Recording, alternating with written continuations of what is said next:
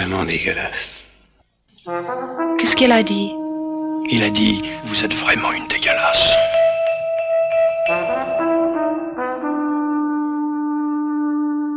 Qu'est-ce que c'est dégueulasse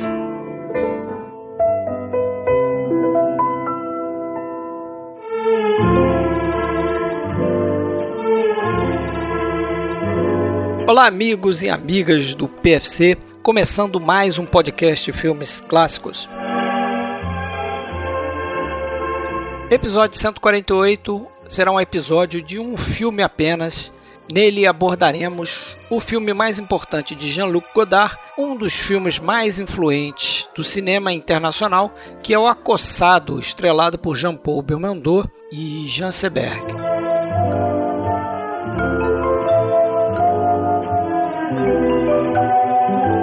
Goste ou não você do cinema de Jean-Luc Godard, é inegável que Acossado, filme lançado em 1960, influenciou todo o cinema que veio após dele e nomes como Scorsese, Tarantino e muitos outros foram influenciados por essa obra-prima do Jean-Luc Godard. Você pode entrar em contato com a gente acessando nosso site oficial filmesclássicos.com.br e pode ouvir a gente no iTunes, Spotify, Google Podcasts, Castbox e qualquer outro agregador de podcast que for da sua preferência. A gente também tem um canal no YouTube onde a gente publica os áudios que a gente grava e também tem as lives que a gente está fazendo mensalmente. Para achar qualquer um desses canais é só procurar podcast Filmes Clássicos.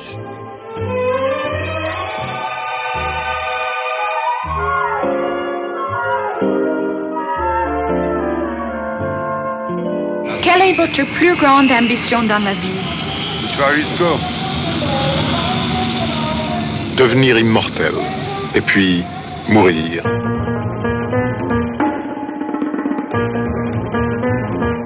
E é isso, galera. Começando mais um episódio aqui do podcast.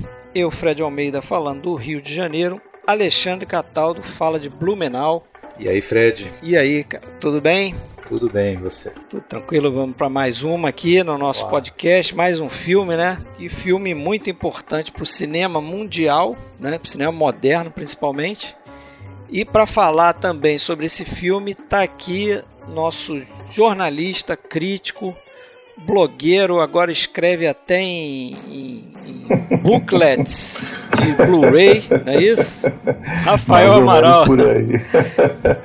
Obrigado, Fred, mais uma vez pelo convite. Obrigado, Alexandre. Um prazer enorme estar aqui conversando sobre um filme tão importante. Não, e cada vez mais uma honra ter você aqui, né? Poxa. Afinal de contas. É, Eu, Você, eu que agradeço.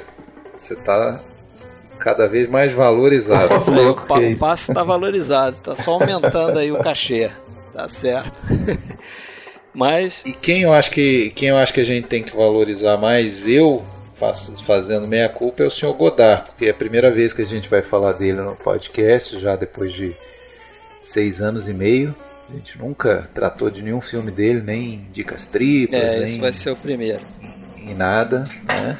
A gente é, às vezes exagera um pouco na rejeição, né? É, ele tem no mínimo um período muito bom, né? A gente vai falar sobre isso.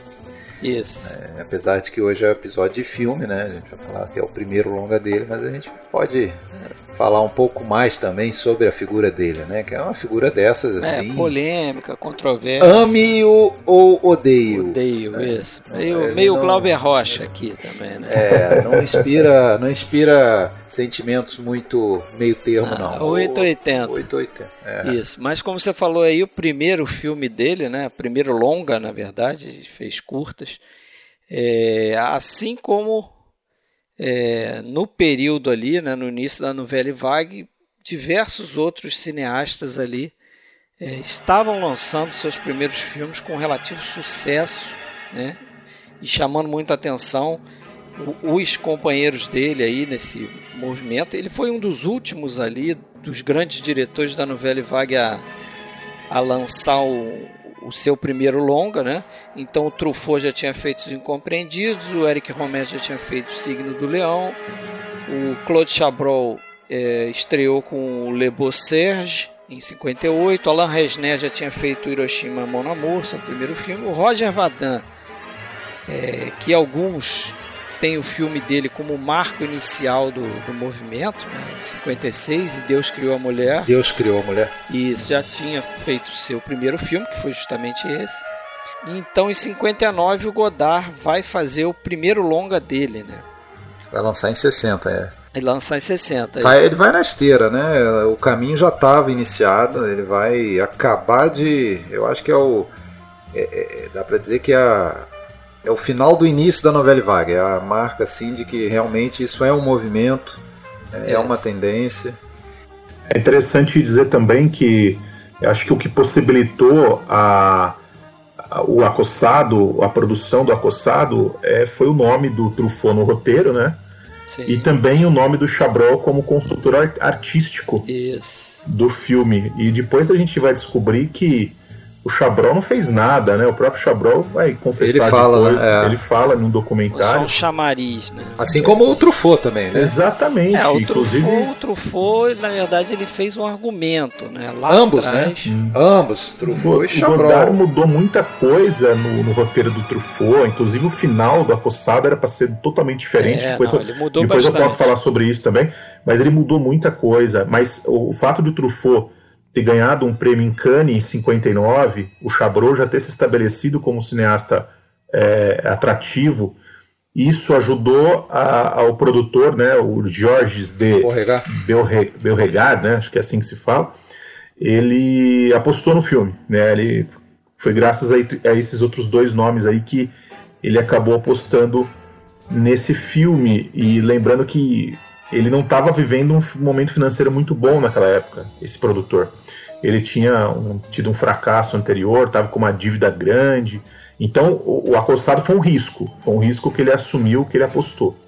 É, e era uma tendência ali, né, que esses críticos da, da carreira do cinema estavam deixando só de ser críticos para passar a, a fazer seus filmes, né? Exato. Então acho que era um movimento ali que foi no, foi no embalo também com o Godard, né? Mas o que eu li é que em 56 o Truffaut ele tinha escrito um tratamento, né, uma coisa bem simples, para um, um filme criminal que teria sido inspirado numa notícia de jornal, Exato. mas ele colocou esse projeto de lado quando ele começou a fazer os Incompreendidos. E aí, depois do sucesso dos Incompreendidos, ele foi tocar outros projetos é, e acabou que ofereceu essa história pro, pro Godard e ele decidiu, como o Rafael falou, né? Adaptar isso no roteiro, né? Criou várias outras cenas, coisas que não estão no, no, no tratamento inicial do Truffaut. O Godard, nesse, nesse momento ali, se eu não me engano, 57, 58, ele, ele trabalhava é, para a Fox, né? Para a representação da Fox na França e, e foi a Cannes em, em função desse, desse trabalho dele. Ele já tinha feito curtas, tá? inclusive o último dos curtas foi já com o Belmondo, né? Isso. É, e ele foi a Cannes, ter, conheceu esse produtor, o Borregar, que inclusive daí é, propôs a ele fazer um outro filme, que se não me engano era uma história lá que tinha sido escrita pelo Homer, né? É, mas o, o Godard acabou, ele já estava com vontade de, filmar aquela história esquecida lá na gaveta do Truffaut e Chabrol, né? Foi escrita pelos dois, Truffaut e Chabrol lá em, com base naquela notícia do jornal, né? Do caso Sim. real, do, do, do Michel alguma coisa, que não é Apoicar, né? Agora me, me, me falhou o nome do, do, do, do cara real lá, né? A Michel Portail. Portail, é isso mesmo. Portail, é. Que é um cara lá, um, um ladrãozinho meia tigela que, que matou um, um, um policial, né? E, e acabou sendo entregue pela, pela namorada, né? Como é como a gente vê no, no Acossado, né? A gente não vai respeitar spoilers aqui, né? É um filme de mais de 60 anos. Então ele acabou convencendo o Borregar a filmar essa história, não o filme lá que o Borregar queria. Que ele ficou. Até alguém falou, né? né, Não sei se foi o Chabrol, que ele ficou fingindo que estava escrevendo esse outro roteiro pro, pro, pro Borregar durante umas duas semanas lá. Até que ele daí, só, só esperando o momento certo de falar, não, esse aqui não vai dar certo, vamos, vamos fazer esse outro filme aqui. E aí aquilo que você falou, né? Ok, mas só que, pô, eu preciso ter alguma garantia, né? Um nome famoso, né? No caso, dois, né? Chabrol e Truffaut, que já estavam aí, né? Principalmente o, os dois, né? Mas principalmente o Truffaut, né? Com, com, com compreendidos. Ter conseguido trazer a Jean Seberg também foi uma, uma algo muito positivo para a produção. Ela veio por um valor até baixo, se a gente for pensar que ela já era uma. Ela estava acabada, né? Mas é. ela estava acabada, né? É, mas, 18 mas, anos. Mas era conhecida, digamos. Ela Isso, era uma, é, pessoa mas... famosa pelos filmes que ela tinha feito com o Otto Preminger nos Estados Unidos. Sim, mas foram dois fracassos, sim, né? A sim. carreira dela estava tava meio que, dizem até assim, ela estava meio que acabada com 18 anos, 19 anos, por causa do, do Preminger, da pressão que ele colocava. Sim. Que, que, que meio que era uma espécie ela, de um, um, cara meio que. Um tirano, um é, tirano. É. E criou para ela problemas. Interessante que, que, que consta, né? Que nas filmes. Bom, ela foi escolhida num concurso lá pelo Preminger para o, o Joana Dark. E nesse filme ela foi extremamente maltratada, né? Em todos os sentidos. Inclusive chegou a ser queimada durante as filmagens e tal. É, coisa leve, mas, mas aconteceu uma coisa impensável aí, né? para os dias de hoje. E ela diz que ficou com problemas psicológicos aí para o resto da vida, então, que não foi uma vida muito longa. Mas interessante que passar tudo isso, o Preminger chega para ela e fala: Bom, já que você sofreu tanto e tal, eu vou te dar um prêmio. Você vai fazer um outro filme para mim, porra. Aí ela vai lá fazer o, o Bom, Bom Dia Tristeza, né? É.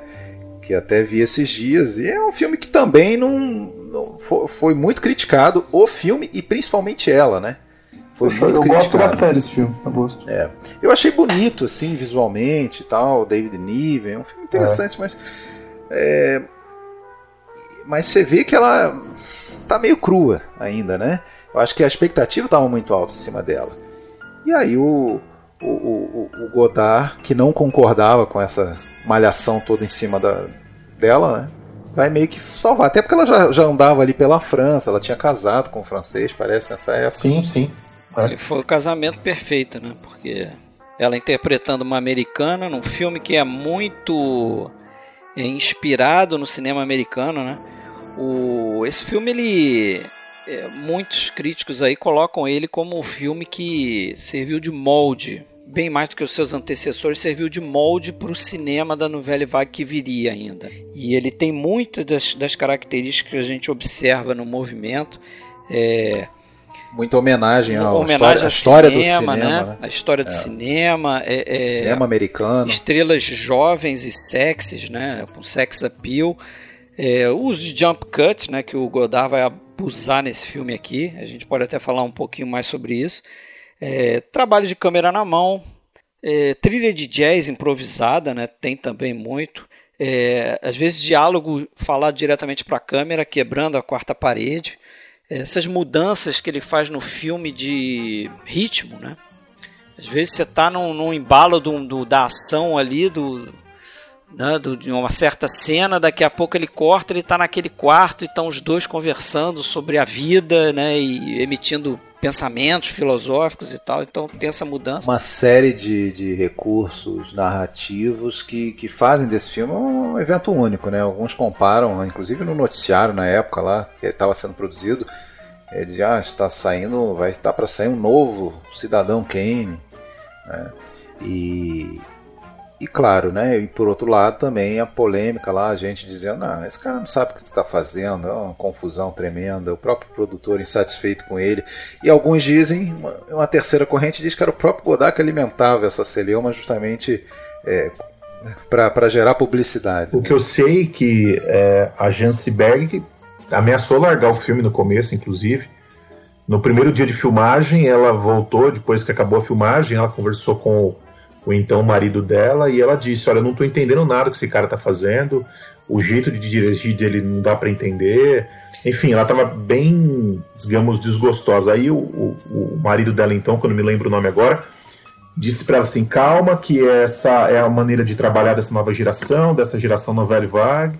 Ele acabou trabalhando um papelzinho no filme também, Sim, o marido é dela. verdade, é verdade. É. Mas, mas eu acho assim que pro, pro ator, no set, o principal problema, a gente hoje vê o filme e pensa no jump cut, por exemplo, mas jump cut não, não estava ali na filmagem, né? Isso foi criado depois na sala Sim. de edição. Inclusive não era intencional, não dizem pelo menos, não era uma intenção, não era pensado, ele até não, não era, aparentemente não era planejava, né? é, ele planejava talvez até há indícios que planejava uma narrativa mais tradicional nesse sentido. Tanto é que o primeiro corte dele tinha 2 horas e 40, uma coisa assim. E foi nessa, né, de, de, de reduzir, que ele, em vez de cortar cenas inteiras, como seria o normal, né, cortar cenas inteiras do filme, não, vamos manter a cena, porém reduzindo a, o tamanho de cada cena, como? Simplesmente fazendo esses jump cuts que meio que sem querer, né, acabou criando aí uma. Eu acho que muito da velocidade, muito da velocidade do filme, do tom do filme, tá na sala de edição, né? Ou tá na claro, montagem. Tá, claro, com certeza. O, o filme ele é montado de uma forma que dá um ritmo muito, muito bom para ele. Mas também tem, mas também tem alguns planos longos ali. A gente percebe isso. Tem, tem plano de sequência, inclusive é. naquela, naquela agência de turismo. Sim. Mas o que eu ouvi do, do assistente de direção dele é que não se sabe nem se foi ele ou se foi a montadora dele, a Cecília Decugi, ou os dois que tiveram essa ideia, não se sabe se foi por acidente também, né? Que eles acabaram desenvolvendo essa técnica e realmente perceberam que isso acelerava ali a narrativa, né? Em alguns momentos até ele, ele evita a ação mesmo, né? Parece alguma coisa até um, não sei, aí é uma especulação minha, talvez um subterfúgio para não por, por não conseguir realizar uma coisa talvez que seja muito realista. Por exemplo, quando tem uma cena lá que ele, ele vai bater no cara que é o dono da garagem lá, né? Porque ele pega o carro lá e tal. E até na morte do policial, você não vê a ação se desenrolar, né? Ele, ele corta a ação, exatamente a ação. Na verdade, o que ele está fazendo ali, ele está rompendo com a decupagem clássica, né? Isso, também. Porque né? Eu posso usar essa, esse exemplo do policial, dessa cena do policial, que ela é muito interessante, porque eh, eu vi o filme esse final de semana, então tá bem fresco na cabeça. Ele vai até o carro, ele pega a arma, o carro dele tá parado, né? Ele pega a arma.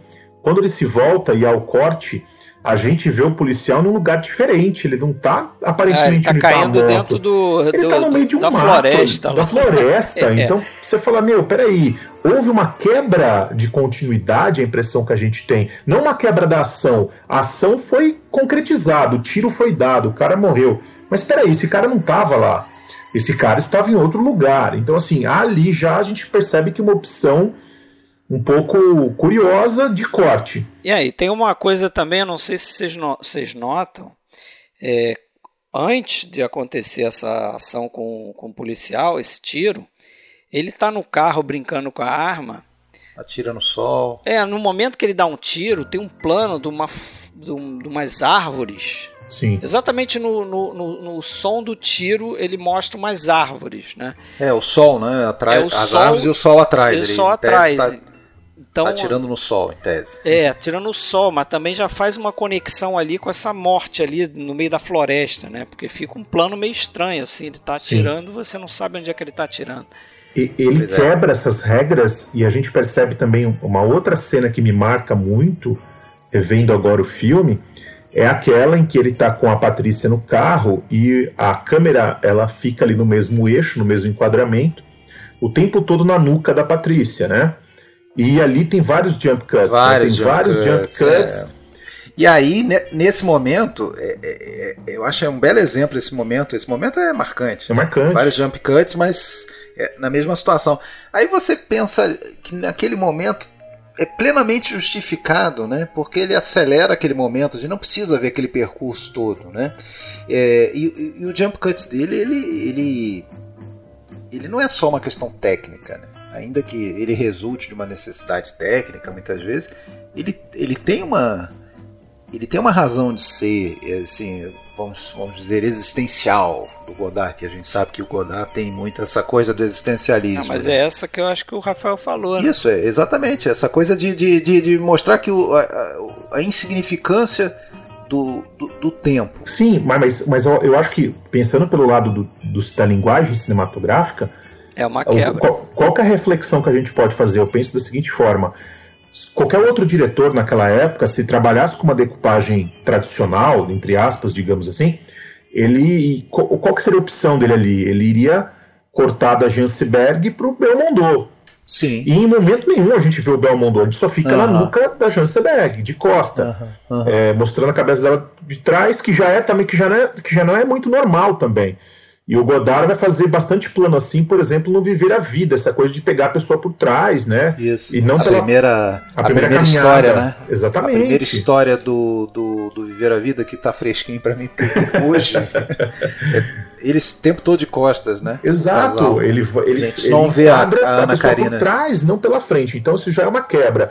Ele não mostra o Belmondo e o excesso de jump cuts, de certa forma, a gente pode dizer que aquilo quebra a nossa relação com a ficção. Aquilo quebra a nossa. a- É, a- te mostra que é um filme, né? te mostra que é um filme, exatamente. Claro que pra gente que vê muito filme e tá mais acostumado com esse tipo de quebra, e já tá acostumado com a estética do cinema moderno, é mais palatável. Só que eu fico imaginando, na época, quando você não estava acostumado com isso, com essa decupagem, você via um- umas quebras iguais àquela, e isso certamente para muitas pessoas pareceu talvez um defeito, não sei, uma, uma ousadia certamente, de, um, de um jovem cineasta. Certamente incomodou muita gente, né? Certamente incomodou. É, incomodou. Mas até hoje parece, pra gente inclusive, a gente está muito condicionado com o modelo tradicional, clássico. A gente está muito condicionado a isso. Mesmo a gente sabendo, sabendo que está vendo, tô revendo o filme, ah, incomoda um pouco. Incomoda. Incomoda. Um jump cut desse filme que me incomoda muito é quando ela vai encontrar aquele namorado dela no restaurante que sobe na, na escada. Sim, E aí aquele cara fica falando e tem uns jump cuts ali. é, é verdade. É, que, pô, aquilo incomoda muito, porque é no E- meio da fala dele. É, e, o interessante, meio e o interessante do jump cut é o seguinte: você não sabe se o que veio se- depois necessariamente foi filmado depois, porque por- tudo pode estar embaralhado ali. A continuidade pode estar embaralhada. Então, é, a gente não tem uma ideia exata da construção, se na filmagem aquilo foi construído daquele jeito. Também talvez isso não importe, né? Porque o, o- o diretor, ele provavelmente o Godard, ele, ele estava junto na, na sala de edição, da montagem com a, com a montadora, e, e ele participou das escolhas. Mas é, o que eu quero dizer é o seguinte, né? É, é toda uma construção que a gente tem uma impressão de uma continuidade temporal porque eles estão no mesmo lugar É. no mesmo enquadramento. Mas será que aquilo foi filmado naquela sequência? Provavelmente não. Mas acho que é uma questão para pensar também, né? É quando a gente está pensando aí. É, o, o mais legal disso pra mim é o seguinte: o cara é, foi um dos caras, né, que ajudou a mostrar que você pode contar uma história por meio do cinema, não necessariamente do jeito tradicional, né? Claro que não foi o primeiro, claro que rupturas houve- já, já existiam, Sim. já existiram em outros momentos antes. Tá aí o Cidadão Kane, por exemplo. É. Porém, essas rupturas são necessárias, elas são partes. Então, é aquela coisa, ainda que alguém possa torcer o nariz para o, o Godard como um todo, o Godard do, do, do período mal em, em diante, do período politizado em diante, cara, esse filme aí é uma, é um marco. É Inclusive, o Marco, é o Marco. é isso que faz, é, que torna ridículo ver alguém, sei lá, 20, 30 anos depois, refilmar o Acossado. Não faz o menor Não sentido. faz assim, é. Porque, porque a revolução estética. É. Você pode, você vê, vê, por exemplo, vamos fazer uma revolução aqui, vamos fazer uma, vamos fazer uma revolução no Brasil, vamos, vamos fazer uma revolução. Podemos fazer uma revolução. Agora, vamos fazer uma revolução francesa no Brasil? Não, não, não, não faz sentido nem falar essa frase, porque a- aquela revolução francesa é aquela lá que aconteceu naquele momento. É, não faz, não faz sentido pelo, pelo, pela contextualização histórica né, do filme. É, e, e- e digo mais, eu acho que no caso do Acossado, é um filme que, na minha visão, na minha opinião, e cada vez que eu vejo ele, mais eu tenho essa certeza. Ele é um filme que o que menos importa ali é a história. Que menos Não, a importa. história, a história é bem- bastante simples, né? Eu acho que como outros filmes do Godard, né? É uma história bastante simples. O, o Alexandre praticamente relatou quando escreveu a notícia no jornal. Sim. Quer dizer, e, e o- justamente essa, essa experimentação dele, essa tentativa de quebrar é, o, o- a, a narrativa clássica e, e- e E é um fazer exercício. diferente. É um exercício de estilo, eu acho. É, o- É. O, filme é puramente um exercício É de o que estilo. importa. Eu, eu li até um, um livro aqui em que o, o autor ele ele coloca a, a influência do Jack Kerouac, né, um, um escritor americano, Sim, né, ícone do exatamente do movimento beat nos Estados Unidos, e como que as ideias do Jack Kerouac, a forma dele é, se aproximar da literatura, de certa forma, encontra um espelho na forma do Godard é, é, é, fazer o, o, acossado. Ele não chega ao ponto de dizer que o, que o Godard é, é, se inspirou no Kerouac e o Godard parece que nunca falou nisso. Mas ele traça alguns paralelos é, no sentido de que ambos eram assim contra esse conservadorismo, né? ambos é, odiavam essa, essa conformidade que existia nas artes ali. Eles, eles estavam buscando realmente romper com, com, com, o clássico. Né? O Kerouac, inclusive, ele dizia o seguinte, que para ele o primeiro pensamento era o melhor pensamento. É, inclusive tem aquela lenda, não sei até onde é verdade, e isso está no filme Na Estrada do Walter Salles, que é sobre o Kerouac, né? Isso, é o On the Road. O, né? On the Road, que o Kerouac teria escrito o On the Road em uma noite. Ele virou uma noite escrevendo sem parar. É, não, o Kerouac parece que ele, ele, ele até criticava colegas escritores dele se o cara voltava lá para alterar alguma coisa, Exato. que ele achava que ficava melhor, e falava, pô, você Exato. não pode alterar, você escreveu aquilo a primeira vez, é o que está valendo. Exatamente. E isso, isso tem o, muito o, do o improviso Godard... do, do Godard aqui, também a ponto do Godard chegar ao cúmulo de como ele não estava fazendo filme, gravando som, né, ali é, para usar depois, ele tava, o som direto, ele estava usando só o som como guia. Ele chegava ao cúmulo de algumas vezes ele escreveu o diálogo um pouco antes da cena. Sim. E, e, falar para os atores o diálogo que eles tinham que repetir. Então ele falava ali no ouvido, ali próximo ali da Janseberg, agora você fala isso. Agora você fala isso aqui, o, o esse aí, e tal.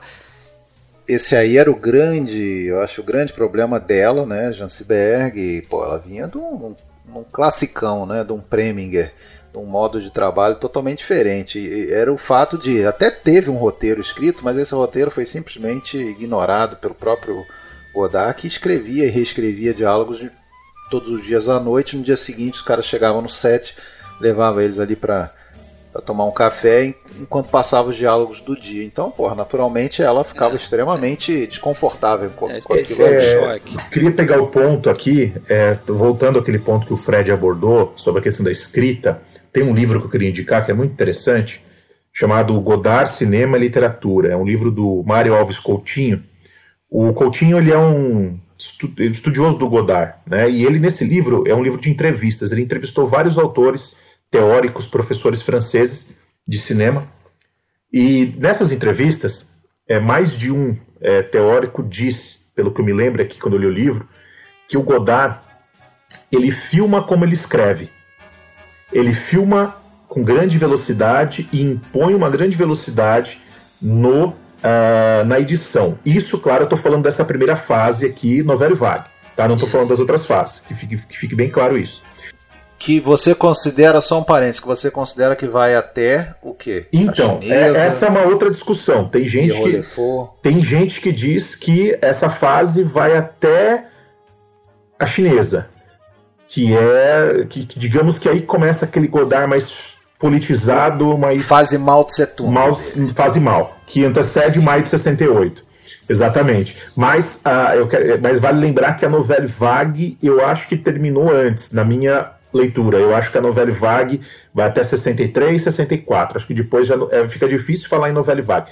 Mas é uma outra questão. Agora, o que eu queria falar da leitura é o seguinte: é, tem alguns professores, pensadores que defendem que o Godard do Acossado é, ele está fazendo uma espécie de. Uh, ele está continuando o trabalho de, de, de, crítica de cinema Sim. no filme.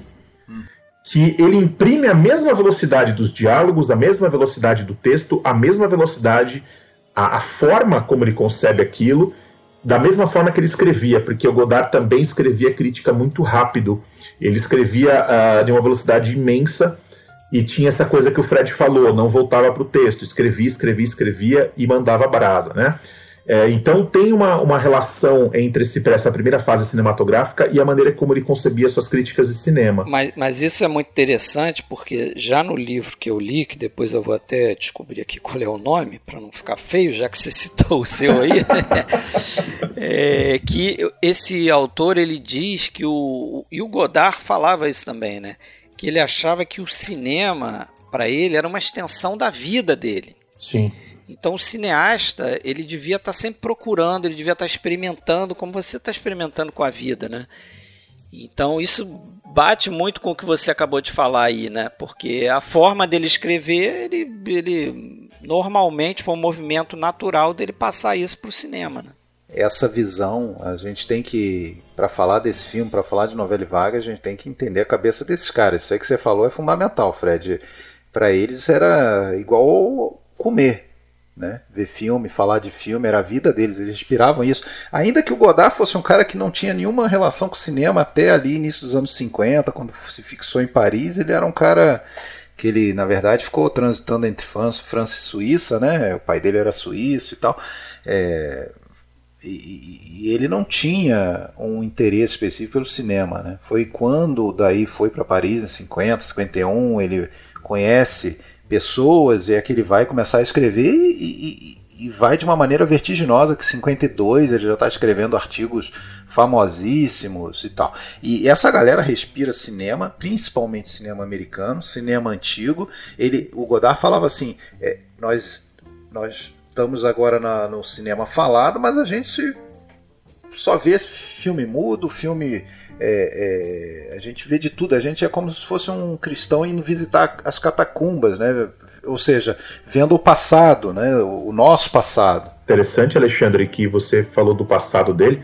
O Godard foi um, um ele nasceu e cresceu em uma família abastada, uma família que tinha recursos e desde muito pequeno ele sempre teve muito contato com livro, com literatura.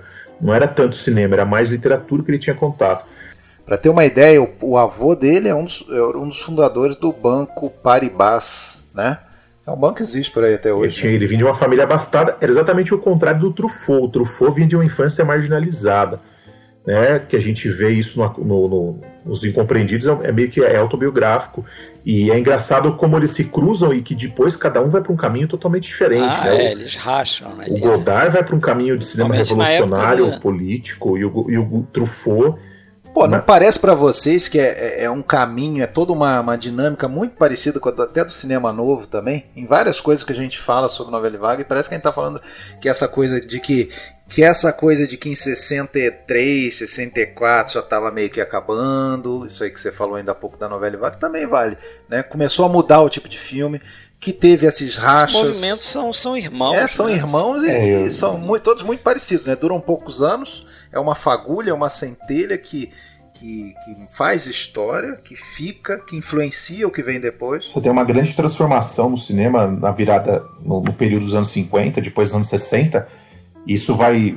Não é uma coincidência, né? Que vários países terão aí os seus cinemas novos. Japão, Suécia, né, não só o brasileiro, Unidos. Japão, Tchecoslováquia, Estados Unidos, uh, Reino Unido. E, mas eu acho que o que acontece na França é o que vai, de certa forma, ser o mais inspirador para todos. Né? O, o que eclode na França, e principalmente, aí eu vou né, aqui falar do acossado, o que, o, que, o que nasce com o acossado, o que acontece a partir do acossado, é realmente um ponto de mudança muito forte.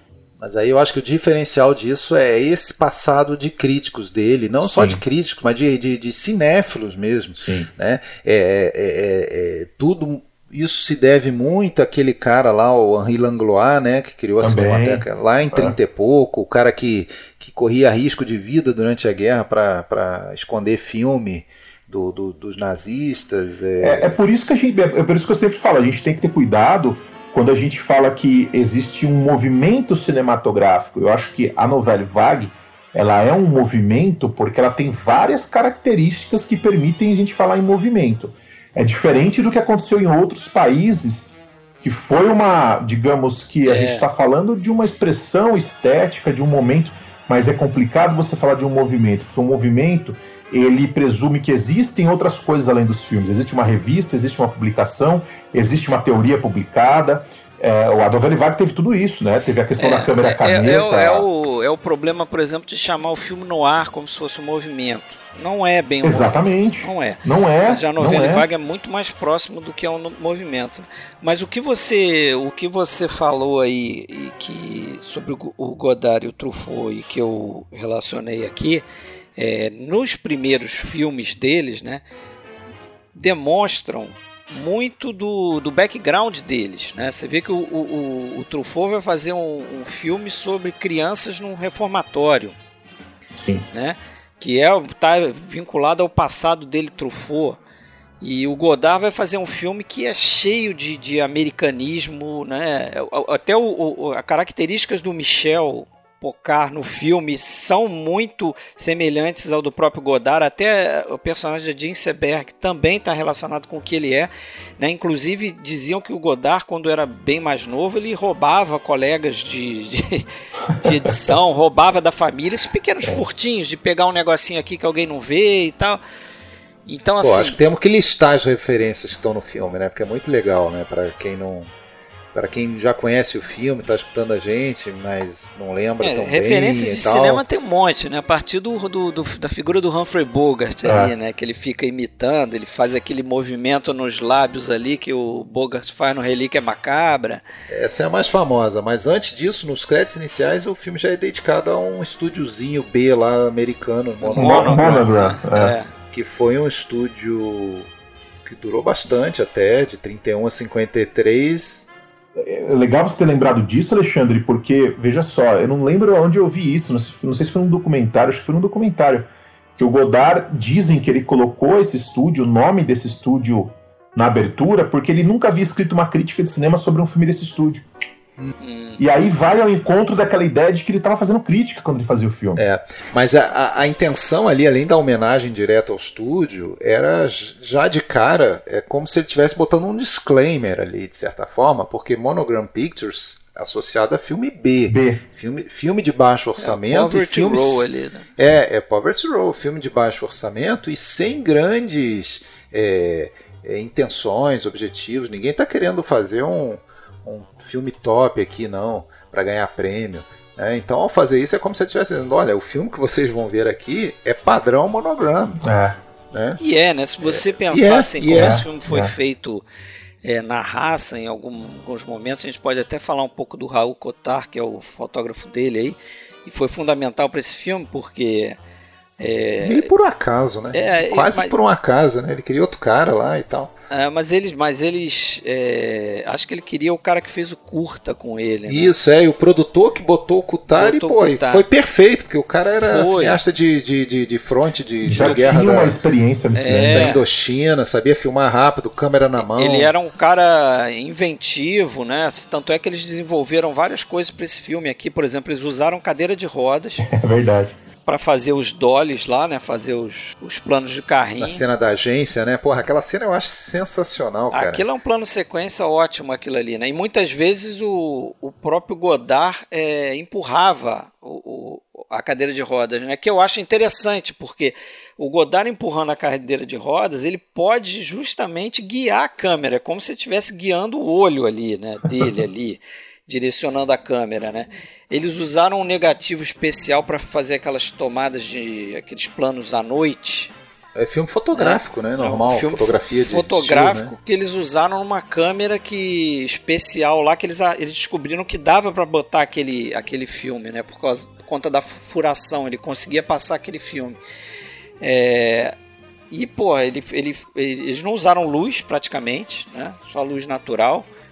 E teve aquela, aquela, aquele, aquela solução do- de um carrinho, né? Eles deram uma disfarçada no Carrinho de Kutar lá correio, na, na, cara, na eles Champs-Élysées, né? Porque na Champs-Élysées, você vê em vários momentos no filme todo mundo virando pra olhar, né? O que consta Não é que tinha eles... nenhuma autorização. Isso né? que eu ia falar, eles não tinham pedido autorização pra nada, eles filmaram ali na cara e na coragem. Totalmente guerrilha. Tem uma Guerrilha. senhora que chega a, a descobrir que tá sendo filmada assim, quase que esbarra na câmera. Ela olha assim, passa em frente, sai da frente da câmera. Agora, quer ver o que é engraçado? É que na sequência final, a sequência da, da, da morte, o, o Poicar cambaleante pela, pela rua, como é que é? Campanha Premier lá, onde ele vai cair em cima da, da faixa lá. Naquela cena era de se esperar, num, num filme né, com, com extras contratados, que as pessoas olhassem o cara cambaleando, baleado. E ninguém olha. Não, tem gente que olha para trás, olha para câmera. Ninguém, olha para câmera, né? É. Tem, é, falando em homenagem, tem uma homenagem muito interessante também que eu lembrei aqui, que é na sequência da agência de turismo que ele fala de um tal de Bob, não sei se vocês lembram Bob, disso. Bob Le Flamber, né? É, exatamente, que ele está fazendo uma referência do filme do Jean-Pierre Melville. Bob né? Montagnier, né? Montagnier, que estaria na cadeia e depois, em seguida, logo em seguida, a gente descobre que quem botou ele na cadeia, quem dedurou foi o próprio cara ali, né? Que é o que ele vai fazer em seguida, né? Provavelmente dedurar o, o, o coisa. Pô, mas tem referências a. Não, o próprio a, Melville a, tá no filme, né? O Melville fazendo, tá. Fazendo um, um escritor, né? Pavo, pavulesco, né? Pavulesco, que aliás, né, esses nomes aí que a gente escuta no filme eram amigos do, do de, da juventude do, do, Godard lá da Suíça, né, o tal do Parvulesco, o Tom Machoff. Né, o Tom Machoff era um. O Tom Machoff real, eles entrevistam ali para os extras do, do, do Blu-ray da, da Versace, não sei se chegaram a ver, eles entrevistaram lá o Tom Machoff, lá na Suíça. O cara, ele era um super cinéfilo, né? Talvez tenha sido até o cara que levou o Godard para gostar. Você está falando do documentário Quarto 12. Desculpa, tô confundindo. É, esse é o, é o quarto, quarto 12, 12 é, esse né? Não tá no, esse não tá no, no, no, no Blu-ray. Esse não tá no Blu-ray. Que, aliás, é um documentário bem legal. É bem né? legal, é bem legal esse doc. É o, é o quarto do. do é, é, é, quarto, quarto 12. 12 Hotel de Suede. Que é onde se passa a sequência no que quarto. foi o quarto real onde foi filmada aquela cena de 25 minutos, longuíssima, né? É, que aliás, pô, também merece alguns minutos a gente falar dela, porque pô, aquilo ali filmando num espaço exíguo, tanto é que é, teve gente da equipe que teve que ficar da, da porta para fora, não cabia todo mundo dentro. É, uma coisa meio improvisada ali, né? E, porra, e nesse documentário, cansa, o, né? o documentarista cansa, ele vai a esse quarto alguns dias antes do hotel ser demolido ou ser ele reformado. Ele se hospeda ali, né? Ele fica hospedado ali. Ele fica hospedado ali. É. E ele vai relembrando aquilo e vai se encontrando com pessoas que participaram do filme. E nessa passagem desse personagem que você falou, ele vai para a Suíça, né? Ele vai para um ele bar vai Suíça, isso. na Suíça e contra o Tomachoff. Exatamente. E esse cara, ele fala uma coisa, ele fala assim: "Ah, o Godard escreveu duas vezes aqui ele mora a 30 minutos daqui, né? O Godard, nessa época, já estava morando na Suíça já. Mas eu até pensei que o cara fosse tentar procurar o Godard na casa dele, mas ele não foi, né? Isso... Ele tentou duas vezes fazer contato. Exato. Logo, a primeira coisa que ele faz quando chega no hotel é ligar pro Godard. e o Godard. E ele questiona o Godard sobre a palavra final do filme, né? É, ele perguntou, é aqui que queria dizer ali no final, não sei o que. Ele é, o quê? Você tá de sacanagem. Pá, desliga na cara desliga do cara. na cara dele. No final ele tenta de novo. Aí o cara fala, o cara ele, ele, ele, é, ele é um pouquinho mais dado, ele só fala assim: ah, eu tenho que trabalhar aqui, dá licença, eu não posso falar agora, eu tenho que trabalhar. Ele dá uma, e desliga do mesmo jeito. Desliga. E, mas ele entrevista, ele entrevista aquela moça que, que foi até colocada a pedido do Truffaut, não sei se qual era a relação dela com o Truffaut, que faz Sim. a. Que faz a menina a, do, do a menina que ele rouba dinheiro, né? No é. início, né? Aquele cara é liso demais, né? É. Ah, é, faz um pão com ovo aí para mim que eu já vou comprar o jornal. E nisso ele vai lá roubar o dinheiro para pagar o pão com ovo. Sei lá se é pão com ovo, o que, que é que ele ia comer. É. é na outra ele, ele, ele vai, vai no restaurante, né? Eu acho que com, com, a, com a Patricia e não tem dinheiro, ah, então tá, me espera aqui que eu vou preciso ir ao banheiro. Não, o cara mas no é... banheiro. Pô, ele vai lá pra roubar o cara no banheiro. Dá uma bifa então... no, no cara e, e rouba no O cara banheiro. vive perigosamente, né? Mas é, é, bem, bem bandidinho, assim, né? Pra quem não lembra do. para quem viu a tempo e não lembra, como só falaram, uma história simples, né? Um trambiqueiro que vai lá para roubar um carro lá no, na Marsella e acaba matando um policial. Meio que sem necessidade nenhuma, né? É. Do, fanfarronice total, assim, e daí ele tem que fugir, já vai só. É, quer encontrar namorado, ou que sei se chega, não dá para chamar de namorada ainda. Ele já ainda, conhece a Patrícia, ele fala da Patrícia, já conhece, já conhece sim. ela. Aí, é, como, se a gente tivesse, é, como se a gente estivesse entrando nessa história pela metade já. Eles já se Sim, conhecem. Não, inclusive naquele quarto ela fala que tá grávida dele, né? Quer dizer. Então, pois é. Eles já tiveram alguma relação. Isso não significa nada para ele, né? Não, eles já ficaram três ou cinco dias, né? Ela fala, nós dormimos só três dias juntos. Ele fala, não, foram cinco. É. É, a gente vê desde o início que ele tá mais é, apegado tá mais a ela, né? Dela do ela é muito fria. Ela, né? ela, é fria, ela tá disposta a, a, se relacionar com outros caras se isso for ajudar na carreira dela, né? Então ela tem aquele aquele romancezinho lá com aquele cara lá que é, não sei se é editor dela, o que que é, chefe dela. Tem até a teoria, né, que assim, porque fica uma coisa meio em tese, assim, não, não muito bem explicada. Por que, que ela denuncia ele? Ela denuncia ele depois volta pro quarto para dizer para ele: Eu te denunciei. Quer dizer, para que, que ela faz isso? Aí tem, eu vi até uma teoria que para mim tá, faz um pouco de sentido. É, é que assim, ela não, ela não queria continuar aquele relacionamento, ela queria que ele fosse preso. É, ela queria que ele fosse preso para para ela ficar livre.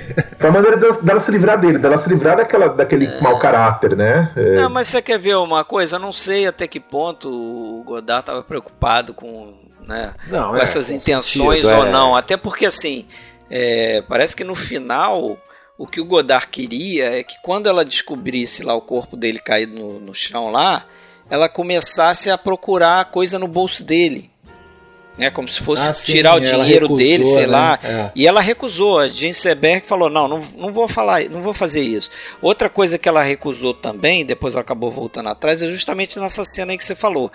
Quando ela vai dizer para ele que chamou a polícia naquele apartamento, ela teve uma discussão com o Godard porque ela achava que a Patrícia devia chegar para ele mais agitada, né? Falar ah, com sim, veemência para ele, que chamou, chamou a polícia. Ela estava em conflito ali naquele momento. Então ela faz a cena dessa forma. Só que como eles estão dublando o filme depois, quando chegou na hora da dublagem, o Godard mostrou para ela que o que ele queria que ela fizesse a cena mais fria, mais tranquila, era o melhor. E ela acabou dublando dessa forma. Então, se você olhar a cena, você vê que há um descasamento entre a voz dela e Sim, as, as feições dela, as expressões dela, né? Então teve esse... Agora eu tenho uma, uma dúvida aqui que eu não sei se vocês vão conseguir me resolver. Vamos lá. É, é, é a pergunta do século, do milhão. se, se explicar, Rafael, você vai ser promovido. é o seguinte, o, o Michel Porcar, Porcar ele utiliza um outro nome ao longo do filme. Laszlo Kovacs. Laszlo Kovacs. Quem é Laszlo Kovacs? Laszlo então, Kovacs é um fotógrafo. É personagem de um filme de Chabrol. É, mas ele é um fotógrafo. É, é, anos depois, é, um fotógrafo ficou famoso por esse nome. Começou a trabalhar só em 64 como assistente, ou seja, é o fotógrafo do Sem Destino, não é? É o fotógrafo sem destino, é o fotógrafo daquele é. Five Easy Pieces, né? Exatamente, o Lázaro Kovacs. É um cara famoso, acho que ele até ganhou Oscar ou concorreu. Mas, Sim. porra, eu falei, cara, por que, que ele tem o nome do fotógrafo? É coincidência isso? Porque é um nome. Não, mas é, mas quer saber, cara? Me desculpa, mas é, é um nome húngaro, né? Sim, o cara é húngaro. Esse nome, esse nome húngaro, cara, é um nome bem comum. É? É, ah, então é, é, é como se fosse, é como se fosse Luiz, sei lá, Luiz da Silva. Ah, o tá. Lázaro, é, é um nome bem comum. Cara. Então você ganhou a boneca e o charuto, então. é, obrigado. É, mas essa coincidência eu me peguei pensando também, Fred, porque é o mesmo nome do diretor de fotografia fotografia do Sem Destino, né? É. É, realmente é uma curiosidade, é, é, é curioso, é curioso, mas. Agora, só para fechar aquela questão das referências a cinema antigo, cinema mudo, aquela cinefilia que está impregnada no filme, além do Bogart, além do Bob Leflambert, além do, do Melville e tudo mais, a gente, porra, a gente tem ali a, a, referências em alguns momentos muito, muito sutis. Você tem referência ao Chave de Vidro, Lembra que a gente falou de Chave de Vida, inclusive, recentemente, quando falou de. Você falou filme, filme ou a gente fez o ajuste final? No ajuste final? Isso. No, no, não sei se você vai lembrar. Mas você fala o filme, Capitulou é, Sorrindo? É, o Capitulou Sorrindo.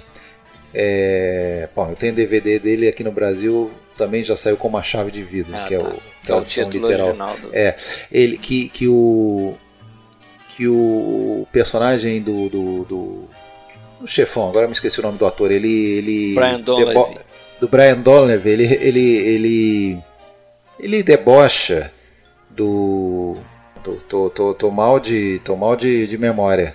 O gangster lá do filme, lá, o Veronica Lake e. e quem Alan que é da- Alan Alan. É, Ele, ele debocha do Alan Ladd que tá usando umas meias é, de, de, de lã coloridas e tal. Isso tem no. Isso tem no Ah, tá com a meia trocada, né? No, com a meia trocada.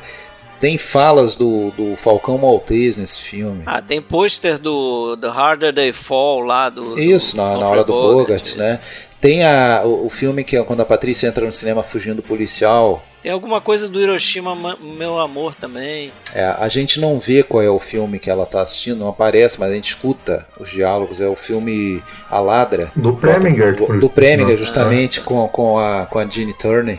Bom filme, sim. Tem a referência aos Dragões da Violência também. Isso, isso que eu ia falar, lá naquela coisa do canudo, né? É. Quando ela olha Exatamente. ela olha pro, pro, pro personagem do Belmondo através do, do, do canudo, que, que, que é uma, uma referência ao Dragões, que tem um momento em que um personagem olha, olha o outro pelo cano da arma, né? A gente vê ali pelo, pelo cano da arma. Então tá cheio de referência e tem aquelas íris de cinema mudo em vários momentos no filme, né? Aquela íris fechando assim. ah, né? é verdade. É verdade. Então, porra, tá impregnado, né? E, cara, são coisas que você entendendo a referência, você curte mais o filme. Né? Você sabe o que, que você está vendo, você sabe que você está vendo um filme de, de cinéfilo. Né? É, que, que, que daí faz você afastar um pouco essa necessidade de um plot bonitinho, fechadinho, e, ou de uma é, concisão narrativa, de uma. Mas é, de, de certa forma, é, mal comparando, né, a gente pode fazer essa atualização talvez, é um pouco o que o Tarantino fez ali na década de 90, né? Que ele pega todo aquela influência que ele tem ali como cinéfilo, ele faz filmes que ele está fazendo referência a esses filmes e tá tentando também fazer um cinema é, cool, né? Uma coisa modernosa e tal. E muita gente olha pro Tarantino e acha que, que ele inventou o cinema, né? Pois é.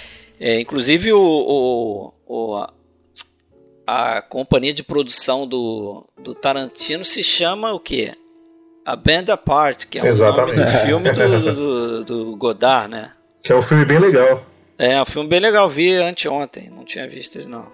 Pois é. Agora, outra, o, o Godard, a gente fala sempre das influências dele, da pessoal da novela vaga do cinema americano. Mas é, é interessante que apesar de essa turma da, da carreira do cinema, até tinha, um, acho que um certo racha entre eles, porque tinha alguns diretores que eram meio que malhados por alguns e insensados por outros, inclusive diretores franceses antigos e tal. Não era muito unanimidade não. Mas a gente vê referências aí é, ou, ou influências de muita coisa francesa anterior e principalmente um cara que parece que o Godard gostava muito e respeitava muito que era o Jean Rouch, né? um documentarista, né? É, que, que ficou muito vinculado a filme é, documentários antropológicos, né? Que é aquilo que você vai é, vai, vai conhecer um determinado lugar do planeta, né? A cultura, os hábitos, a cara das pessoas, o jeito que elas se vestem, o jeito que elas andam. E de certa forma, é, o Godard faz um pouco isso também no, no Acossado, que, porra, para muita gente é quase um. Tem um tipo de filme antropológico sobre Paris ali, né? É, fica um registro histórico daquela época. Você sabe mas- que logo depois do, do Acossado, entrevistaram o Godard e ele disse na entrevista que o filme dele era um documentário sobre o Jean-Paul Jean Isso. Belmondo e a Jean É, Seberg, Em Paris, né? em Paris. Então, assim, era um, é um- é, me parece, eu tenho essa impressão, é um filme E ele tinha feito, o Jean Rouch, eu acho que dois anos antes, o Eu, o Negro. Negro, Negro. né? É, aí eu até vi esse Eu filme, também vi. ele é citado como referência. Assim, é uma coisa meio vaga, é difícil. É, é um documentário Falam de jump cut. ficcionado. Tem muito pouco jump cut. Eu identifiquei um jump cut eh, no momento que eles estão Dançando. banhando lá na praia. Então tem tem a parte da dança também, aquela parte da dança do. Tem alguns jump cuts, mas não é pelo jump cut em si, é é mais pela aquela coisa assim de você acompanhar um personagem de uma maneira muito Sim. muito vaga, E com muito uma narração sobre a voz que ao mesmo tempo não pretende ser uma. Digamos que não pretende, não pretende ser uma dublagem perfeita, né? Você vê que o Jean Roche ele, ele quebra um pouco isso. Inclusive É, a e- narração desse filme é feita pelo Jean Rush e pelo, pelo ator, pelo personagem É. principal. Eles ficam. O Edward uma- G. Robinson. Uma hora, é isso, uma hora fala o Jean Rush, outra hora fala esse ator. E é uma coisa, como o Alexandre falou, é até difícil de definir, mas é tipo um. É um documentário ensaiado, é, ficcionalizado, né? Ele tá, ele tá mostrando aquele lugar e tal, mas eu também vi o agora cara- recentemente. O cara se deu bem, né? O cara foi pra, pra, pra França, depois virou diretor, inclusive, né? Um, virou O um ator diretor. desse filme, né? É, ele, Não, não- ele Mas- não viveu muito tempo, mas ele foi um diretor que, que deixou o nome dele na história do cinema africano, Ah, inclusive. Mas, mas é sobre essa questão de Paris aí, é, o Godard ele falava isso também, né? Eles na carreira do cinema eles, eles ob- observavam como o, o cinema francês não conseguia fazer o que o cinema americano fazia, no sentido de é, utilizar os lugares, né? Utilizar as, as locações ali e, e- e mostrar aqueles lugares reais e, e fazer eles participarem da, da trama ali. Por exemplo, o dessa época aí, um pouco antes, é o Intriga Internacional do Hitchcock, né? Que é um filme, porra, apesar daquela cena lá na, na, na- naquele Mount Rushmore. Mount, Mount Rushmore, valeu, me fugiu o nome.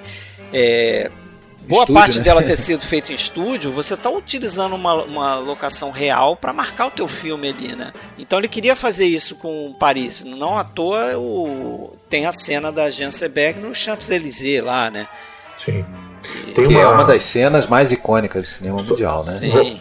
Voltando à questão do. Voltando à questão do Jean Roche, tem uma outra curiosidade, não sei se vocês sabem, eu descobri há pouco tempo, lendo um livro também bem legal chamado A Nouvelle Vague Godard, do Michel Marie. E aquela cena em que o Belmondo tá andando pela rua e vê uma menina oferecer para ele a revista Caia de Cinema. É. Naquela Outra referência. revista, naquela edição que a menina mostra, É. tem uma crítica do próprio Godard ao filme Eu um Negro. É, A crítica a- do Eu um Negro foi escrita pelo Godard. Então, é uma coincidência curiosa. E aquele acidente de carro que tá tendo logo na frente, tem um acidente ali, Tem no Eu Negro também. tem né, no- exatamente isso que eu Mas ia falar. aquilo é meio Tem um- premonitório pro que vai acontecer com o personagem do Também. do Sindor, né? Mas me lembra muito o acidente do Eu Negro. E É, o sim, cara sim. que tá fazendo o papel do acidentado caído no chão lá, é uma ponta também, é o Jean Doché, que é um grande crítico de cinema também. É, Escreveu não, é o caiu- Rivette? Eu, eu O achei que era o. Jacques Então, Rivette. Os dois estão na cena. Eu não lembro se o que tá O deitado. Rivette é o cara que tá morto. Ah, não, então desculpa. Mas o, o Doché tá, o é do cara do Ah, é? carro, então. É, Ah, os tá, dois estão nessa cena aí também. Tanto o Legal, Doché legal. quanto o Rivet estão nessa cena aí também. E fazendo pontas pequenininhas ali, é, minúsculas. Mas essa sequência do carro me lembra bastante a uma parecida do do Eu Negro que ainda o, o narrador fala, né? Acontecem muitos acidentes aqui na, na minha cidade, Sim, tá? é sim, muito comum sim, ocorrerem acidentes aqui, tal, tal, tal. E essa narração, o Michel Marie, ele, ele faz um link, ele faz uma ligação entre a narração do Eu Negro, essa narração em off, e algumas narrações que a gente vê também no Acossado. No começo do Acossado, na cena do carro, alguma coisa que ele- a gente ouve o, o, o Poicar falar, ele não está falando ali no momento, mas é uma narração em off que está correndo ali. É, portanto, tem essa. Mas é, é interessante que esse, tanto no Eu Negro quanto no Acossado, esse é- é- essa maneira de contar a história, ela passa um pouco de uma coisa um pouco bem humorada de certa forma, apesar de ser uma história, vamos dizer, triste que a gente está vendo, né? Sim. É um bandido que vai acabar morto, que vai ser traído pela namorada. Mas tem um lance cômico ali, né? Tem, tem todo um, um tom cômico, né? No, no- na- naquela, naquela maneira narrativa, um pouco assim, be- algumas coisas beirando o ridículo, né? É, o próprio gesto dele, exagerado, ten- tentando imitar o Bogart, mas de uma maneira que fica até um pouco exagerado. Não, até ó, quando ele tá morrendo, ele fica fazendo aquelas caretas que ele faz ao longo do filme. Ele mesmo fecha os olhos, né? E fala lá uma coisa para ela que tá enojado com alguma coisa que não na, na, tradução acho que não, não, captura direito o que ele fala em francês, teria que entender em francês. Mas aqui, ó, o, só para citar o livro que eu, que eu li, o trecho né, que eu li do livro aqui, já que o Rafael citou dele, eu li o The Films of Jean-Luc Godard Seeing the Invisible, os filmes de Jean-Luc Godard vendo o invisível, de um cara chamado David Sterrett. É um bom livro, assim, faz umas análises conta um pouco de história também das produções. É um lance bem legal. Vamos falar um pouquinho desses dois, desses dois rostos aí do filme, né, do Michel Poicari e da Patricia, lá lá lá lá, Patricia, porque Buenas noches, mi amor, não tem essa quando ele tá dirigindo. Então, porque o Belmondo ele não era um cara super conhecido, ele já tinha feito filme, né, mas tinha umas críticas boas o, o, o próprio, acho que o próprio Godard Acho que o próprio Godard tinha escrito sobre ele, ou alguma revista tinha saído uma matéria sobre ele, dizendo que ele era o uma mistura do Michel Simon com Jules Berry, que são dois nomes consagrados aí de cinema antigo, principalmente Michel Simon, famosíssimo, de filmes de Jean Renoir e, e do Carnet, né? E o Jules Berry também, né? E, e depois foi, acho que ele sai desse filme como uma estrela, né? Sai. Ah, ele é o, a figura da novela Vague depois, né? O cara mais cool, o cara mais descolado e tal da novela Vague. E o agente dele, o agente dele, tal como a agência Berg também, o agente dele chegou a declarar: espero que esse filme não seja lançado, vai destruir a sua carreira. Exatamente. Vocês, vocês lembram da, da Agência Berg em algum outro filme? Não muitos, né? Eu lembro agora porque eu, é, porque eu porque fui atrás para ver. ver tá. Então eu fui ver eu fui ver o, o, o, Santa Joana, né? Eu fui ver o segundo, né? O Bonjour Tristesse, que eu não tinha visto ainda. E eu vi também um filme que foi uma tentativa aí de, de pegar carona nessa dupla, né? Que foi um filme de 64 do filho do Jacques Becker, que a gente fez episódio recentemente. O Jean Becker dirigiu um filme que tem como é que é um Ouro, Brilhantes e Morte. Um título estranho. É um filme até divertido e tal. É, mas não, não é grande coisa não. E te, ela está no aeroporto 70 também. É verdade. Mas aí é. já. Né, o aeroporto 70 é o que? Final da década de 70 ou início, sei lá. Não, acho que é 70 mesmo. Já é meio fim de carreira, né? Fim de carreira. Ela teve uma vida curta e problemática, né? Porque daí ela. Até a gente viu, você chegou a ver, Rafael? Ainda não vi, ainda não vi. Eu vi, eu vi o filme de 2019 sobre ela, achei sinceramente um filme fraco, fraquíssimo, que tem a. a Kristen Stewart. Chris, Kristen Stewart ali fazendo a, a Jense Berg. E ela teve aí, no final dos anos 60, um, começou a se envolver com o pessoal do, do Panteras Negras. Né? É, inclusive romanticamente, né? apesar de ser casada e tudo, ela teve caso com, com um líder lá dos Panteras. É... Isso repercutiu muito mal, daí automaticamente ela passou a ser monitorada pelo FBI também, né? ficaram em cima dela. É... Ela engravidou nesse meio tempo aí, e aí foi, foi divulgado, não sabe bem por quem, provavelmente plantado pelo FBI justamente para destruir a carreira dela, que, que ela estava grávida do, do Pantera Negra lá. É, acabou que a criança nasceu e viveu só dois dias. Inclusive, ela estava surtando já nessa época. Ela dizia, dizia que queria que, a criança fosse enterrada no caixão de vidro, que era para todo mundo ver que não que eles estavam errados, que a criança era branca e tal, que era do, do marido dela mesmo. Enfim, o fato é que isso foi ali por 71, 72, ela, mas ela não, não se recuperou mais, ela não voltou a fazer filme nos Estados Unidos.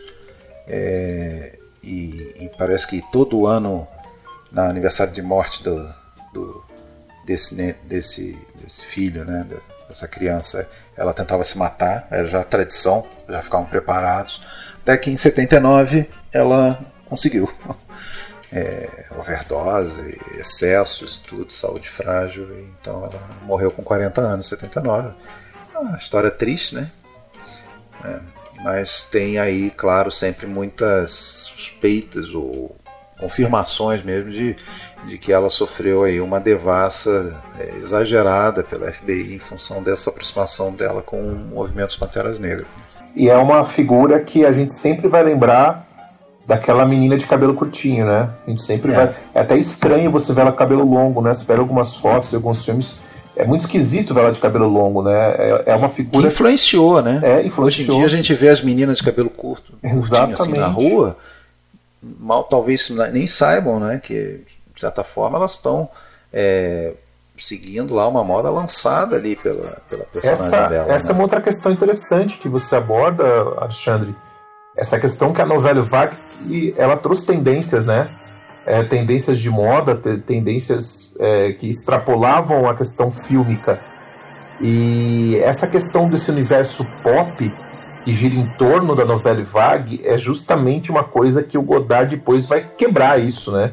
Ele vai romper, porque o cinema dele depois é um cinema que não tem nada mais a ver com esse universo cômico, leve, pop, essa coisa da, da, da, da juventude livre, é, fazendo também referência ao passado, é, fazendo referência Confesso ao cinema. que eu não vi nenhum desses filmes aí. Depois do, do Pierrot Le Fou, acho que eu não vi nada. Só, só para encerrar sobre a, a Seberg, tem uma, um outro filme dela que eu peguei, mas acabei não tentando de ver, que é o Lilith. Lilith, que é um filme do do, Rosen, do, é. do Rosen de 65 com o Warren Beatty. Exatamente. Me parece que é um bom filme, bem conceituado. Inclusive, alguns dizem que foi o último bom filme que ela fez. Né? É, é, mas assim. Vai fechar a... filmografia da Jean Seberg? Não. É, antes, não, ela fez vários outros, mas bombas, né? Agora, a, antes que alguém da área é, capilar aí nos, no, nos critique, não, não diz que é lógico que a gente tinha lá a Lulu lá da, da Louise Sim, Brooks, nos anos 20 e tal, mas eu tô falando, ali era outro estilo, coisa mais Chanel e tal. Era o tigelinha, né? Aquele era o é, tigelinha. agora esse cabelo curtinho, raspadinho, esse que depois vai a gente vai ver com a, com a Mia Farrow lá no Bebê de Rosemary, que teve modelo famosa britânica lá seguindo a tal da Twig, né, que era famosíssima lá na, na Grã-Bretanha nos anos 60. E vamos lembrar Então- que a, a Ana Karina no Viver a Vida é uma homenagem a Lulu, né? Uma homenagem a Louise Brooks. O próprio nome, né? Lulu, Naná, é uma, o Godard. Naná, Naná, é, o Godard verdade. faz uma, uma homenagem ali. As referências continuam, né?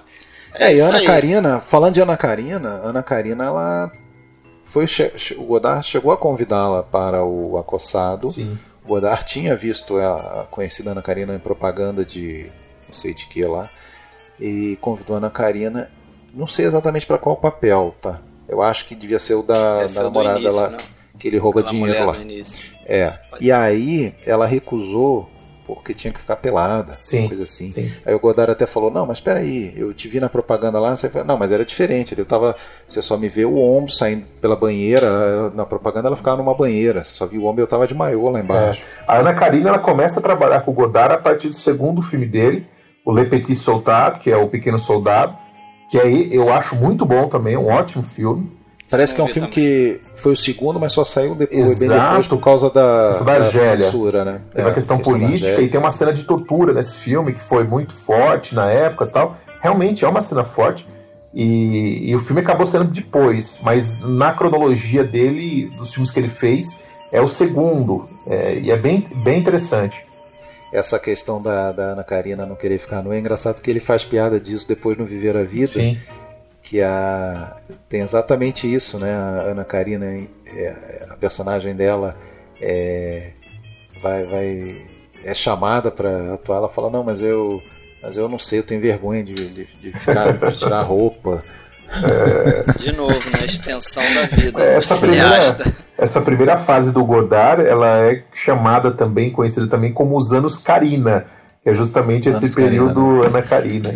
Depois ele, ele casa com a, Anne, a outra Anne, né? Sim. Aquela que faz o Baltazar, né? O o Hazar É, Baltazar. a- Isso, que é a que vai fazer com ele a chinesa, que vai trabalhar com ele em outros filmes e é uma e depois ela vai escrever um livro sobre a relação deles. Esse Ela li- até meio parecida um pouco, assim, lembra É. vagamente. Tem um a- filme recente chamado O Formidável, não sei se vocês assistiram, que é sobre a relação Não. dos dois. É é uma comédia, é interessante, eu gostei até. É. que fala um pouco da relação dos dois, mas é naquele período do maio de 68, já é pós-novela vague. Interessante o próprio também. Godard, o próprio Godard, que nesse filme do Acossado, ele, a gente vê que respira amor pelo cinema americano, pelo filme noir e tal. O próprio Godard depois, quando muda de vira o disco, né, para fase é, politizada, é, de esquerda, é, ele sempre teve isso, mas estava mais em segundo plano, e quando isso passa para o primeiro plano, ele próprio vai, vai criticar o próprio acossado. Né? É, é, de, de, aí numa terceira fase é que ele meio que se faz as pazes com, com, com a acossada. Ele fala, não, eu já tive vergonha, hoje em dia eu até vejo o acossado é um bom filme e tal. É, mas só que não era aquilo, eu imaginava fazer um Cidadão Kane e acabou ficando alguma coisa tipo é, Alice no País das Maravilhas, é, misturado com sei lá o que. Assim, é.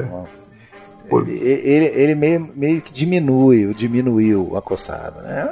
Claro, Figura né? controversa, né? Eu acho, que, eu, eu acho que o que pega no acossado, eu acho que para ele talvez seja muito mais a, a, essa questão que eu citei, né? essa coisa de você é, usar uma estrutura cômica, pop, é, porque eu acho que o cinema politizado depois dele não permite muito essas aventuras e essas tendências é, que depois acabam sendo absorvidas pela, pela sociedade de consumo. Eu acho que isso pegava muito para ele. Porque na questão visual, é, da forma do acossado, eu acho que é um filme muito revolucionário. Eu acho que nesse ponto, eu acho que ele fez o filme que ele queria fazer. Pelo menos a impressão que eu tenho, né? Que é um filme de autor. Eu acho que o Acossado é um filme de autor, é, é óbvio. Totalmente, né? Totalmente. Mas o fato é que esse autor se transformou depois, porque o, o Godard ele tem várias fases, dá pra gente identificar. Você tem a fase, que, primeira fase que vai até mais ou menos 67, depois tem aquela fase chamada né, a fase do Ziga Vertov, né, que ele vai se envolver com o grupo, vai formar né, o grupo de Ziga Vertov, que é uma fase muito mais politizada, calcada num cinema politizado, um cinema feito de grupo, né, onde você não dirige sozinho, você dirige com outras pessoas, que é a fase que ele vai fazer Vento do Leste, que tem inclusive uma participação do Glauber Rocha nesse filme, é O Vento do Leste, depois o Tudo Vai Bem. Que beleza! Ele faz um documentário sobre a, a, a Jane Fonda, uh, também, na época que ela se envolveu contra a guerra do Vietnã. Depois, a Ele faz um de... documentário para os Stones, não? Um para os Stones, Sympathy for the Devil. Sympathy for the Devil. É, exatamente, final dos 60. Stones. E a partir 68. de 75, a partir de 75 você tem a, a, chamada fase, essa é a fase que eu menos conheço dele, que é a chamada fase vídeo, que ele vai começar a fazer umas experimentações com vídeo e tal. É, e a partir dos anos 80, finalzinho dos anos 70, 80, você tem uma outra fase que ele vai meio que fazer as pazes com a primeira fase. Que aí você vai ter filmes como Salve-se Quem Quiser a Vida, Salve-se Quem Puder a Vida, uh, Paixão, ou Je vous Marie. Perdão, Je vous Marie. E essa fase nos 80. Fechou o ciclo. Exato. Agora, é graças a esses curtas, a esses vídeos, que você entra na filmografia dele. Tem 130. É muita coisa. Créditos, é muita né? coisa. Porque a coisa explodiu. É, e, e, depois, mais tarde, ele vai adotar também o cinema digital, o vídeo. Mas, o... mas aí é aquilo, né? Se você considerar todos os curtas hoje em dia, o cara. Tem gente aí que a gente conhece que tem canal aí que é diretor de cinema com, com 500, 500 créditos. Pô. Depois dessa. Agora, só uma coisa. É. é. É, é, claro que a gente fala desse movimento cinema novo, a gente também não pode esquecer que um pouquinho depois, com uma pequena defasagem, vem a nova Hollywood, né? E tem uma relação direta aí que o Godard por pouco não dirigiu o Bonnie Clyde, né? Pelo que eu, que eu, li, né? Foi um pouco que eu falei quando a gente fez uma das lives aí, né? Como essa coisa vai e volta, né? O cinema americano influencia filmes como Acossado e filmes como Acossado vão influenciar a nova Hollywood, vão influenciar o Scorsese, vão influenciar o Tarantino. Essa história do, do Bonnie Clyde é muito interessante porque o, o roteirista, o, o, Robert Benton, ele conhecia o cinema da Nouvelle Vague, ele amava a Nouvelle Vague e ele intermediou, inclusive, a viagem do Godard para os Estados Unidos para se encontrar com o produtor, para fazer Bonnie Clyde. O Godard chegou aí, só que o que, que acontece? O, o, esquema de produção nos Estados Unidos era muito diferente do esquema de produção na França. Então o Godard meio que não gostou do que ele ouviu, essa coisa de essas imposições do estúdio, do financiamento, e o Godard meio que ah, deixou para lá. E era bem na época que o Godard ia começar a fazer o Alphaville.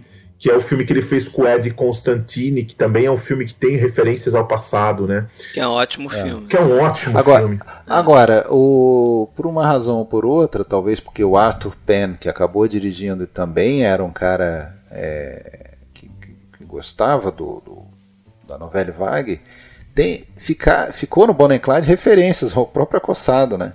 Tem uma cena de óculos, por exemplo, Exato, é, que, que a gente vê o Warren Beach com óculos assim, só, escuro só numa das lentes, né? É uma lente sem a outra quebrada. lente. Uma lente Lente quebrada. quebrada. Tem, tem isso, ele pegou isso do Acossado. Pegou.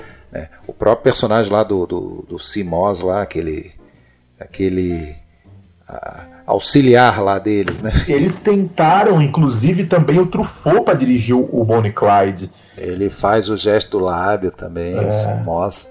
Quer dizer, tem, tem, tem referenciazinhas Tem. ali, né? Essa galera se, se homenageia. Com Exatamente. certeza. O Bonnie Clyde é um filme de renovação do cinema americano também muito importante, né?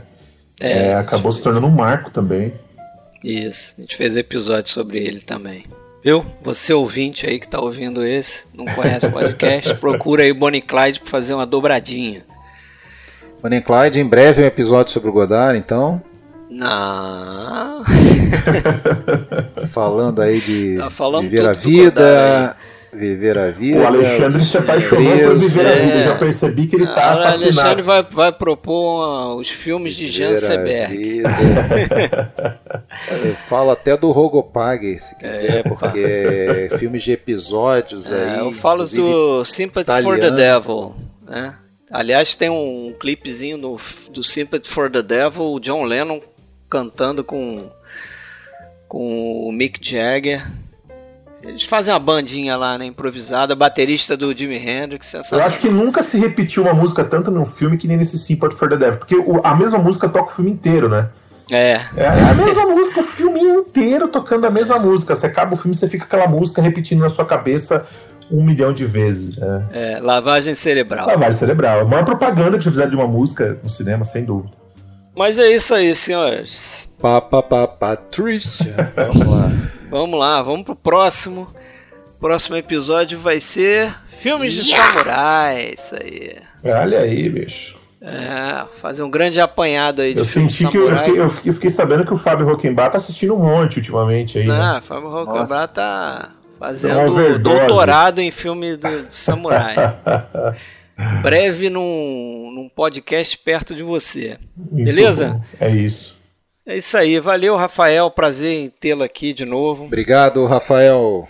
Eu sempre agradeço vocês. O podcast, sempre, não canso de falar, né? O podcast de vocês é referência. É muito legal. Obrigado por trazer seu conhecimento, né? Opa, com certeza. E tamo junto. O pessoal que está ouvindo não conhece, né? Vai lá, visita o Palavras de Cinema, acompanha o Sim, blog, sim. Se Isso. inscreva, fique fã, porque o cara manda bem. Inclusive, ah, inclusive tem mais uma coisa pra gente falar do Acossado, que o Acossado ele pode, deve estar incluído numa lista maravilhosa de primeiros Pois é.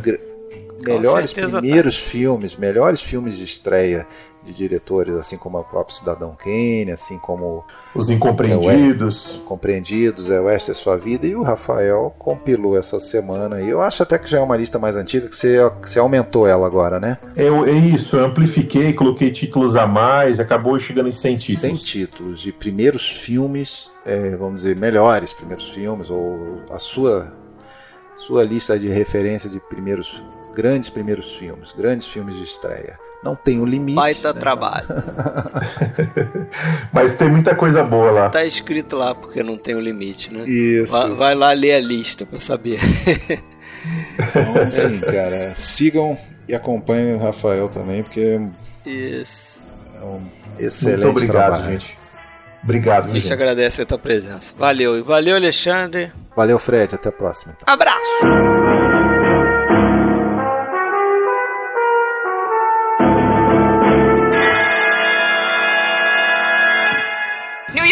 tribute.